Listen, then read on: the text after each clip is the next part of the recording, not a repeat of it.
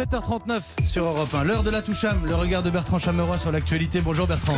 Bonjour Mathieu, ou plutôt devrais-je dire l'enfant terrible de la rue des Cévennes, l'élu rebelle du quai André Citroën. Ce matin, je vous parle du seul, de l'unique, celui qui affiche fièrement en quatrième de couverture de son dernier livre le surnom dont Paris Match l'avait affublé. Noir de Saint-Germain-des-Prés.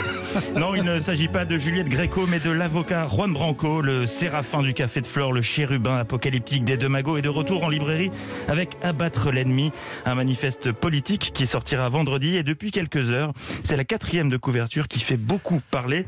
Une présentation tout en nuances. On sent qu'après plusieurs propositions refusées par euh, Juan Branco, l'éditeur a fini par lui dire Bon, tu sais quoi, écris-la toi-même, ta lettre de recommandation, puis on la signera à nous. Hein. Résultat. Enfant chéri de la République passé par l'ENS, Yel, le Quai d'Orsay, fréquentant oligarque et dirigeant, Juan Branco décide à 26 ans de tourner le dos au lieu de pouvoir qu'il avait accueilli pour s'allier au plus important dissident de notre temps. Il devient l'une des figures principales de l'opposition à Emmanuel Macron avec Crépuscule, un ouvrage qui le fait connaître dans tout le pays. Ah oui, ah bah comme vous dites, oui, c'est plus l'ange noir de Saint-Germain, là c'est le saint patron de Cavaillon. Quand on lit ça, on se sent tout petit. On a fait quoi dans nos vies à côté de lui? On est des cloportes à côté de l'ange noir de Saint-Germain. Vous, par exemple, Mathieu, qu'est-ce que vous avez fait dans votre vie vous avez fait partie d'un groupe de rock amateur, vous avez monté une étage Ikea tout seul et une fois vous avez rentré une clé USB dans le bon sens du premier coup. C'est pas dingue. Après, tout est une question de mise en forme. Comment il sublimerait ça, Juan Branco? Fils, fils prodigue du rock. Il balait pourtant d'un revers de la main le destin à la Mick Jagger que ses pères lui prêtaient.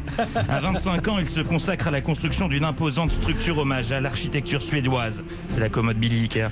Petit génie de l'informatique, il déjoue avec une déconcertante aisance les pièges de la technologie, clé USB.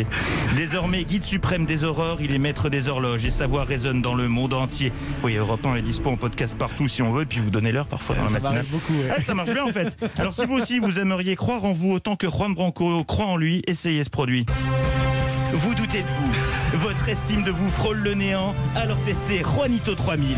Grâce à ses principes actifs de melonite et de narcissoïdes, Juanito 3000 et son efficacité cliniquement prouvée boostent votre ego en moins de 30 minutes. Ah, je suis vraiment le meilleur, le champion des champions.